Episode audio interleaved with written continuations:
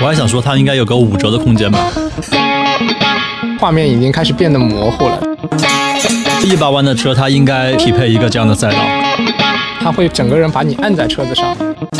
爽啊爽啊爽一爽！第一次的感觉，嗯，所以那个对你来说是很奇妙的。这里是西站广场。听众朋友们，大家好，这里是铁南车库和西站广场继续联名的一档节目。那我们这一期还是在这个繁忙文化的亚太区总部，嗯啊的专门的一个录音间进行录制 这，样看上去繁忙文化也不是很繁忙嘛，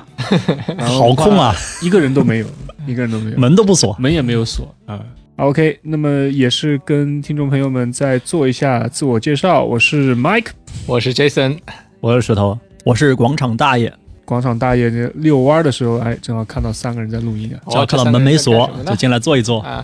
好，我们这一期再跟大家聊聊最近汽车圈发生的一些新鲜事儿啊。最近汽车圈其实也是梅花见竹，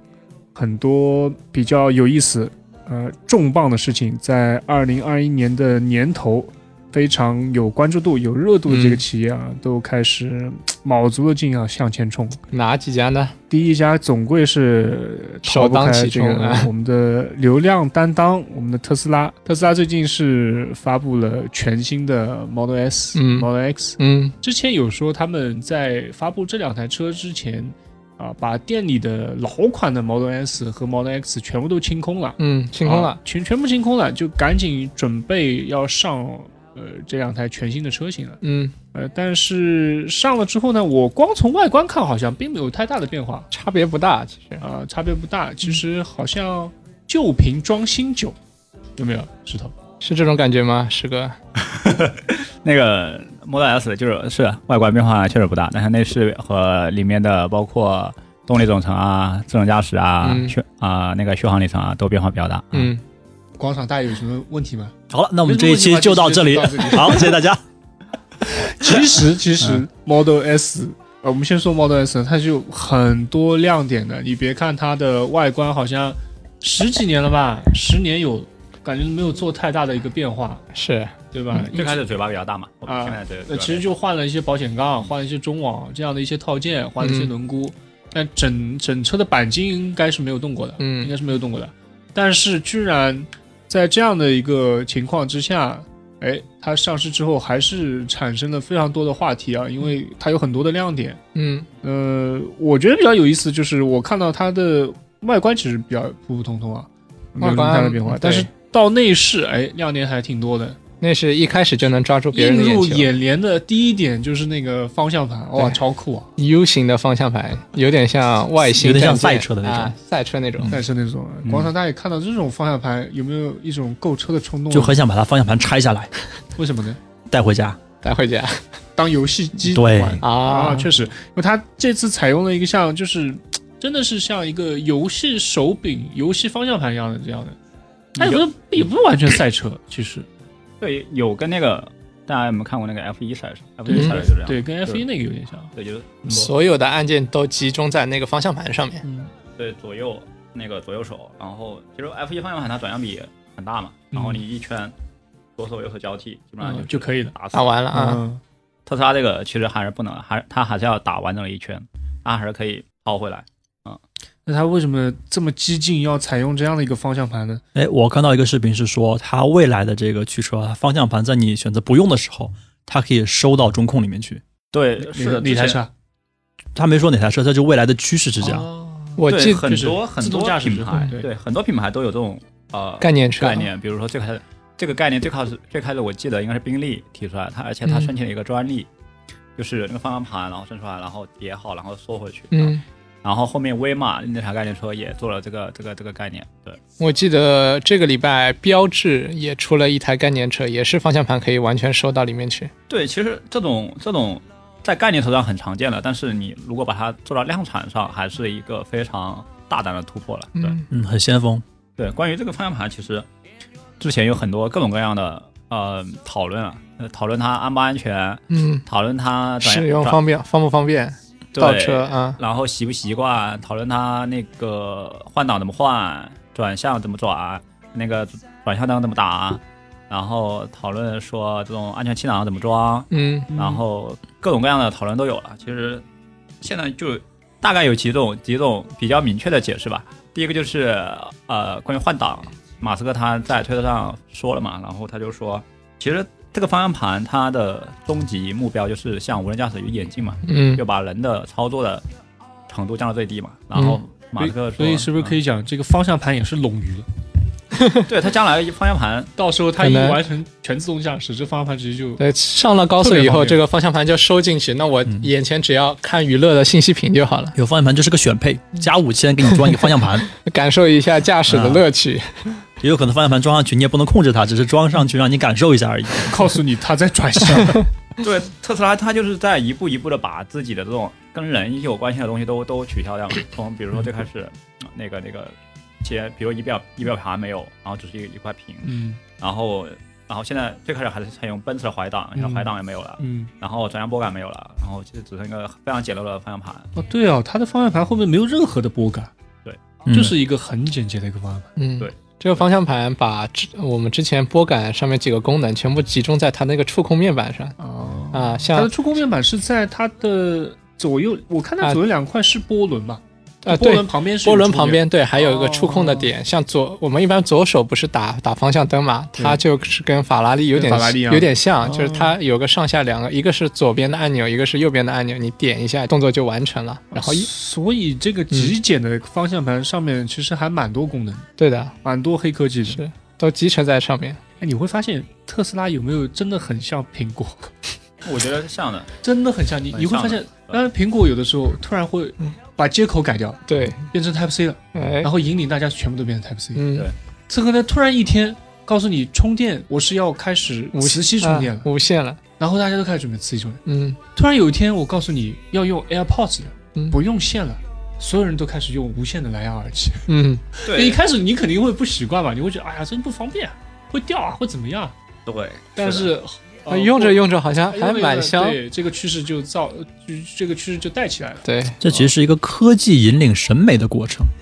但是也不是每个阶段都是科技引领审美，很多时候是审美引领科技，就是我觉得怎么样是美的，然后工业设计才朝那个方向去发展。对，就是有有些东西特别创新的设计刚出来的时候，你是没有办法接受的，嗯但是可能有些真的就没办法接受了。所以商家就是做这个角色啊，把这种呃概念的东西落实到产品上，然后推广给大众。对你，你看现在其实不管是科技行业，那手机其实越来越趋同了吧，然后再看汽车行业，要敢做出这样的创新的，真的很少，我觉得真的得有底气。对，其实就是一个创新。其实我觉得创新的想法这个东西，我觉得很多大家品牌很多都能提很多品牌都能提。很但是多都为能提为什么有有的东西就是其他人都提了，比如说这个方向盘，很多年前宾利就提了，嗯，或者说对威马就提了，概念车上都提，都提了。但是你敢谁做吗？对谁能把有？首先是第一，你有没有勇气把它做出来？对对，可能董事会的时候就拍掉了，对哦我觉可得能是在产品例会上就拍掉了，对，我觉得能力是一是一方面，但是我觉得大多数像宾利或者大众这种对公司肯定是有这个能力的对，但是你有没有勇气把它做出来，然后并觉得你有能力把它整个对趋势能够是的，推广到按整到个自己的市方场上。向去嗯引领起来。嗯，我觉得这是真的，像是特斯拉和苹果，它有身上有这种魅力或者有这种魄力在。它可能有一个这种公式，当你的市值碾压后十名的时候，你就可以做这种改良了。对，就是你有这种创始人的无畏的冒险精神在里面，这对这一点其实真的是非常非常佩服马斯克，非常非常佩服特斯拉的。嗯或者当你的品牌成为宗教的时候，你就可以这么干了，你随便怎么干都可以。对，但对有的品牌它成为宗教以后呢，它可能它是粉丝的文化，那它可能就成为饭圈的文化成为邪教了。对，它可能是，但它其实你看它在发布这台车之前，好像也没有什么这些声音出来啊，啪对我就发了，特斯拉一直这样的，然后一下子我这什么玩意儿特斯拉最最开始还是搞发布会的，啊？比如最对开始还搞发布会，在工疫厂里情来面了不搞对，为什么搞发布会了？就感觉是他车啊直接官网更新一下，在他迭代车之前，他好像才做发布会，但他真的量产了很多很多那个呃车的时候，他好像就不大做这个了。嗯，嗯在之前一直跳票的时候，反而一直看到他做发布会。嗯，呃然后其实，嗯，这个方向盘大家可以去官网上或者是网上去搜一下图片。嗯，方向盘挺萌的，是有点像考拉，有对点吧像考 考拉的脸。真的特别特别像。你们看，对，就是考拉一个萌萌的脸，嗯对，很可爱。像一个大鼻子动物，对，然后这次呢，它的内饰里面第二个更新的亮点就是它那个屏，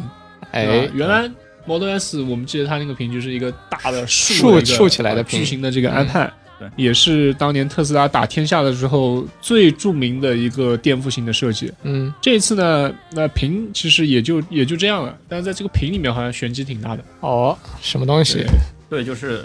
其实大家一般看那种屏，看其他手游品牌做这种大屏，要么就是啊、地图、导航，然后语音，然后电台、娱乐这些东西。嗯，那这次直接把那种三 A 大作搬上去了，这是第一次见了。啊对，你看对其他的宣传图里面，要么放个地图，啊要么放个导航啊，放个语音助手，对对对对直接放一个 PS 五的这种界面这在是里面。公然挑衅我们的交通安全法 规。巫师三的游戏界面，它它是美国先发布嘛，是吗？国内我看，是国内算是官方发布吧， 官方发布啊，官网都上了呀，官网都上了，你都可以你可以定了呀。嗯，嗯，它这个车年底就可以交了呀，这么快？对今啊，今年年底，二一年年底还还一 Q 段叉时间 Q 叉可以交了。啊，第一波韭菜上市，对，不过那个那个 P Plus 版本要到明年，要到明年，嗯就是对那个两点一秒破百，小于两点一秒，小于一点2.1，九那个，对啊，哇哦太恐怖，小于两点一秒，太恐怖，那是哇，那那个车创造了很多记录，你知道太吗恐？怖，嗯，创造了最快量产车记录。嗯之前那台就是，比如说布加迪的西戎，它一千五百匹马力，嗯它都没有冲进两秒。嗯那台车你可要知道，它售价是两千五百万嗯，啊，对。然后它创造了呃最长续航，它那个 EPA 的续航是八百多嘛，嗯，它换成 NEDC 要绝对破一千了，对嗯破一千，是这么强的性能情况下还能破一千，续航，对，非常恐怖。就是之前，而且而且还有一点是什么啊？还有一点是，其实很可能一般消费者他不会太关注，就是它的极速嗯，它极速拿了三百多公里。哇，电动车极速三百多公里，对，其实就在电动车电动车行业或者说电动车的产品里面，其实大家之前呃可能就是有一个悖论嘛，就是或者不是个悖论，就是个矛盾嘛。矛盾就是加速和极速它之间是一个二选一的过程。嗯对它的它的原理是因为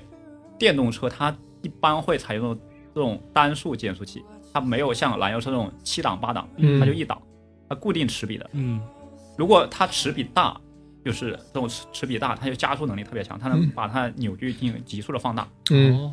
但是你如果齿比太大的话，那电动机的最高转速是一定的，嗯，它的转速就会被缩小了，嗯那极速就会非常低，你可能达到一百八十公里就跑不上了。对，所以我对之前在看一段视频，就是在那个德国的无限速公路上面，嗯无限速高速公路上面，就是一台 Model 3，它加速会非常快，它从边上的小道嗯就并到那个主主干线上，它会啪一下子很快，一百嗯两百很快上，但到两百多一点点就上不去了，上不去对了对对啊就，上不去了。但你一般的这种性能车，它肯定能到二百五十公里的自己的这个电子限速嘛，嗯对基本上 Model 3也就二百二啊、二百三啊，就就上不去了。嗯嗯像一些那种超跑，它甚至可能跑到三百，这样三百甚至四百，地地表极就是呃极限好像四百吧，就是一个是那个克林塞格的那个，就是这个车它之所以能达到这么高的极速，它我我不太知道它是变速箱采用多档变速箱，因为我觉得不太可能啊，我觉得应该还是单级变速器，我觉得是它的电机的极限转速能达到一个非常非常高的，嗯，换句话说，就是它的电机的技术已经跟我们现在市面上看到的这些电机技术不在同一个次元了，相当于所以，所以对，所以你看，这是特斯拉第二个恐怖的点。第一个恐怖的点是它敢采用你们在 PPT、你们在概念车里面的东西，采用的东西，然后对我。是非常低调的，或者说我是非常狂暴的，啪的一下就是跟你啊说我切换上去，我量产了。第二个就是它不光是玩这些 花拳绣腿的东西啊，嗯就是比如说玩游戏啊或者怎么样，它真的在它的核心的三件技术上，它绝对是还有全球技领先技术支撑的，对，绝对是全球领先。嗯，那么它这个 Mod- Model S 会国产吗？应该会国产对吧？好像说上海工厂是要是要生产国产的 Model S、Model X，这个有我这都个传闻。我都没听说，反嗯正上海工厂现在主力应该还是 Model 3和 Model Y，、嗯它一共规划的产能四对十五万，对，那大可概能 Model Y 能占到二十万，嗯然后 Model 3好像是二十五万，我不知道 Model S 会不会国产，嗯这我不太清楚。如果国产的话，我看它现在那个它的定价是从七十九万九千九到 P Plus 的版本是一百一十七万，一百一十七，嗯嗯对，一百一十七。如果国产的话，我我假设啊，所有车型往下降十五万。嗯， 我还想说它应该有个五折的空间吧，大家的预期都放在这里五了。折就太残暴了，五折太残暴五了折太惨，五折每人挣。 那 P Plus 版本我估计就可以差不多到一百万以内，你可以想象嘛，就是一百万以内你能拥有拥有一台这种性能，比布加迪威龙还要快的车。布加迪威龙大概那一箱油只能跑一百多公里， 你可以跑一 马千公力里。对，我的天啊呐，这真的是我所以说电动车和燃油车它不是同一个品类，你不要就是横向去比就就真的你会不讲觉得呃不讲你会武觉德得很了绝望，我觉得嗯绝就是会这绝望种年轻人就完全打不讲武那种不讲武德啊，，真的很绝望。但是它给你的体验、加速、续航，这是实打实的，对。这就是实打实的。而且我觉得比这种加速、比这种续航，我觉得还是给了那种老，哎呀，不能说老，就上一代就是这嗯种燃油车传统、 传统这种势力的一些，或者说这种燃油车品牌的一些，给了一些面子啊。我觉得你如果去比更高阶的，比如说比自动驾驶，你比这种车内娱乐，那就根本就没办法，没办法你没办法玩了，对，对，没办其实法玩。啊其实特斯拉，比如说发布新的这个 Model S，我觉得觉得就非常明显的体验一点，它会把车的车和人的关系进行一个大方向的调整。嗯，比如说我们原来这怎讲，么说嗯比如说我们原来讲车的驾驶乐趣，或者我喜欢一台车，我喜欢，比如说我喜喜欢玩，比如六六哥他喜欢玩斯巴鲁翼豹。嗯前两天我看六六哥的节目，他说我就是啊、呃玩奥迪和嗯，玩斯巴鲁翼豹，嗯，他还在玩这些，对他他再玩几年，他准 备他说他为什么不不喜欢玩奥迪呢？嗯他说奥迪的乐趣就是让你推，持续的推，嗯啊，爽哦爽哦爽，一直爽。嗷嗷爽。啊，嗯对，但但是易爆不一样，你他说你手上要有活，他就是盘要换挡了 嘛，啊，就是那种人车的交流。对对啊对，让你感觉自己有参与感。对对对啊对，是的，他就就是有有他是说有节奏的爽，嗯，一波接一波，一波接一波，然后奥迪是滋这样子，一直让你爽。无论是奥迪还是还是易豹，它还是说这种车的驾驶或者说这种动力，这种给我带来的感受，还有我的跟跟车跟车本身这种作为一个行驶工具，嗯，它的它的乐趣。当然到了啊、特斯拉或者说这这一代产品上面，其实大家就明显的觉得它不再把它的乐趣定义为我开这台车，它能给我带来啊、这个车的这种作为一个一个工具能给我带带来多大乐趣，它的乐趣可能是在那个大屏上，比如五十三给你带来乐趣。啊或者说它但是他开这台车也可以提供很强的乐 趣，啊，这个是非常恐怖的。对对对对是的。然后比如说它给后排也装了这种娱乐大屏，哎，嗯对，第三个亮点就是这台车居然在后排，我原来那个后排不是有出风口的那个位置是吗？是，它变成了一块屏嗯，小屏幕，啊，一块屏，对我我期待将来 Model S 它能够出很多的这种就是这种周边或者说一些玩具手柄啊，或者说怎么类似的东西，比如说 VR 眼镜啊，配合这些东西。对其实我我我觉得非常非常有用。多一点，但是它的电子限速会设定在二百五，其实其实其实这种级数怎么说呢？开多了、了你就是二百五。这种级数，其实我觉得倒问题不大，就是在普通的大家该遵守法规还是遵守法规，不会觉嗯那嗯他得那我觉得说他就应该再做一个更加的、更加的有体验感的那个产品，就是我做一个类似赛道的东西，每个城市有一个，大家可以去那边体验一下极速。嗯，就是你就是你可以周末去一些赛道，你想体验三百公里的极速，你对赛道的要求真的不低。两百你要一两百，你要一个巨长巨长的跑道，我觉得一百万的车，它应该匹配一个这样的赛道，厂家应该考虑一 下。一那那试车场在上海应该就只有赛赛上哎我们呃上上上汽汽上国际赛赛啊，上上汽国际赛道这也应该也不是一般人随随随便就你可以花去钱，进你可去以花的。钱体验，啊，就是那种赛道开放日，大概嗯你可以花钱体验大。概一节十五分钟，六七百块钱吧，啊，这个钱就应该特六斯七拉来百出开自己的车是吗？对，开嗯啊我觉得就可以，我比如买一台特斯拉，然后我每年可能有五次这样的体验，或者是每个月一次嗯也都可以。你这个时候可以再仿效苹果买一个特斯拉 K 啊 Plus，如果损毁加八百块钱 或多少钱可以哎，换？你可以哎选你择换台车是吧？你可以选择是，因为三百公啊里非常危险，啊就你可以选择是自乘，或者是就是只是试乘，别人来开，你来试乘，这样安全性更高一点。对，但是至少体验过，这个就很稀缺了。我的车能开到三百，且我体验过三所以百。我觉得特斯拉在做这个新车上市之前是可以做一些这样的体验活动啊，然后每个人上去都要签一份那个叫什么？生死状，这个叫什么哇你免责声明啊，免责声明。特斯拉不用做，根本做不用做这件事情，就所有的媒体都帮他做这件事情。嗯之前之前啊、我记得最开始 Model S 上市的时候，很多媒体去体验那种特斯拉这种极啊，不是加速，嗯就把手机放在放放在啊，对脸对，上放在脸上，放在对后那个后后座上，后头它放在脸上，那个手机根本不会掉下来。哎，这样到三百是不是对人的这个体质也有要求的其实极速还好，还好主要是加速你受不高了。铁一啊？这不不但你极速不是要加上去的吗？对，就加看你多快加上去嘛。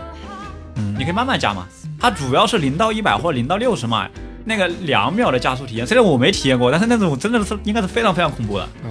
那应应该是非常非常恐怖的。会会有一种眩晕的感觉，就是你的视线明明是往前看的，但嗯是你你你你前面就是感觉画面已经开始变得模糊了。因为我我做过一次嘛，嗯油门油门踏板踏到底的时候，它会整个人把你按在车子上，动不了了以后，你就盯着前面，你本来是很远的一个赛道，一下子就一号弯已经在你面在你在你眼前了。就是你对时间方位这个认知会有点偏差。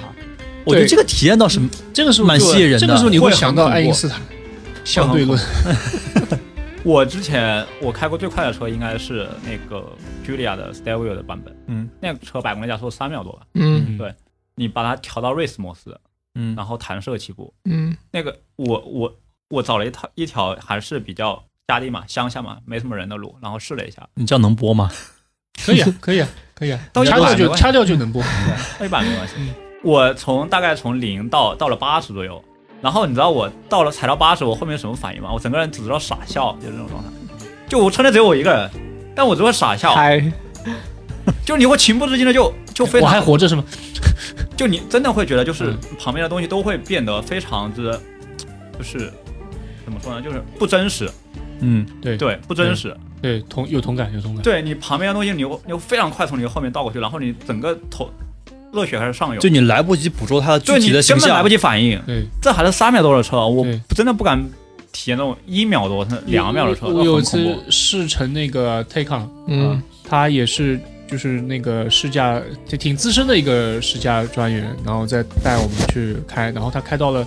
好像是虹桥机场那边，就是有有一些路段是比较人烟稀空少，啊，然后他找了条那个呃大直道，嗯然后他说、那我们在这里试一下这个弹射加起步速嗯啊，试一下弹射。OK，我说好的，然后他反复跟我确认了三次，然后你们准备好了吗？安全带系好了吗？做好了吗？我说都 OK 啊，那你开呀、然后他说那好，那我就开了，就停，就大概在一两秒的时间之内，哗，那个车就推到了差不多一一百一百公里。我嗯估计 Taycan 的那个版本也差不多三秒多，估计它也是试三秒多。试驾的时候给你顶配的那个对对应该是三对，秒车对型，也是三秒多，就而且它会搭配一种就是那种，呃，我不知道是它是模拟的这种声效，还是就是它本来这个电机加速的这个声效，它好就像是模拟成像。对，是有点这种模拟，嗯就是它会把那个氛围感烘托得营很造强起，来，对，就是那种你在这种时光穿梭的机器上的那种感嗯觉，哇，那一下子往前冲，然后那个感觉跟石头一样，就是你会觉得想笑。哎，这个因为这个体验你在你的人生当中其实没有多少次。 就非常奇妙，那倒，你你当你就像一个小孩子第一次吃到东西或第一次闻到东西那种第一次的感觉，嗯，所以那个对你来说是很奇妙的。而我眼睛看到的东西呢，就就就只有边上的那种动态模糊，嗯，而且你会觉得动态模糊是的，时间很快，时间很快，但所有的东西它的变化、它的动作很慢。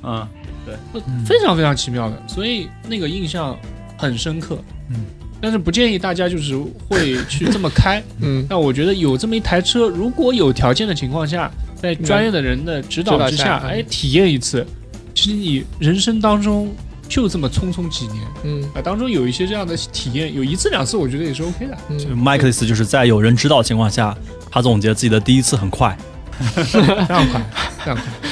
呃这段能播， 应该问题不大。呃，坚持住，非常快。对，其实其实电车的它的加速真的是非常非常恐怖，对，非常非常恐怖。 好 OK，所以如果能试到一台 Model S 的 P Plus 版本哦，其实 P 版本啊，甚至说是普通版本，应该都是一种非常奇妙的体验。啊，我真的，这是我立下的一个小小目标，我我真的想体验一下。那那它 Rose- 它 Rose 它出来怎么办呀？我在想， Roadster 一点九秒那个太可怕了，所以特斯拉的官方有没有听到我们的节目的号召？赶快开这样的赛道和试驾的体验。所以真的是嗯，非常期待。你看我们聊了几期节目啊，就是聊一两期就到特斯拉，聊一两期就。你你不由自主的就得聊它，因为它一直会有新的产品，对，新的产品里面又有新的点，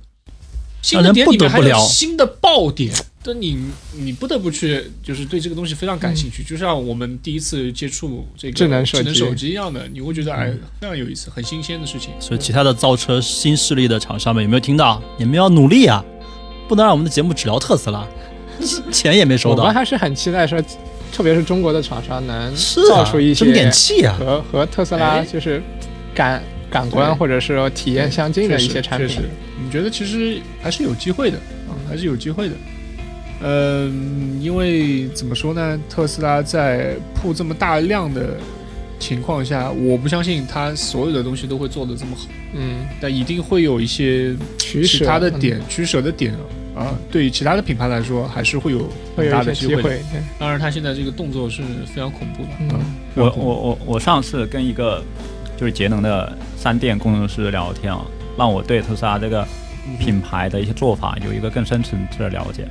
呃，他是一个三电领域的专家，嗯对。然后那天跟我们一起吃饭聊天的还有做内外事的同事，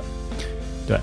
然后结论就是什么呢？结论就是特斯拉它会在它的核心领域做到非常强的极致，嗯，但是在它非核心领域，它的它就是唯一的目的就是低成本。低成本对，嗯那那天那天他讲说特斯拉，他拆过从特斯拉最早出现啊、拆过最早的 Model S、Model X、Model 3，它所有的东西他都拆过。嗯它作为一个拆车坊，它主机厂的 benchmark 嘛，对对标啊主机厂拆车坊，对他去拆了他所有的，把电池幺八六五零电池一颗颗抠出来那种程度。他说特斯拉的技术核心实力是我们国内嗯在三电技术，国内的无论是这种新势力还是这种传统势力，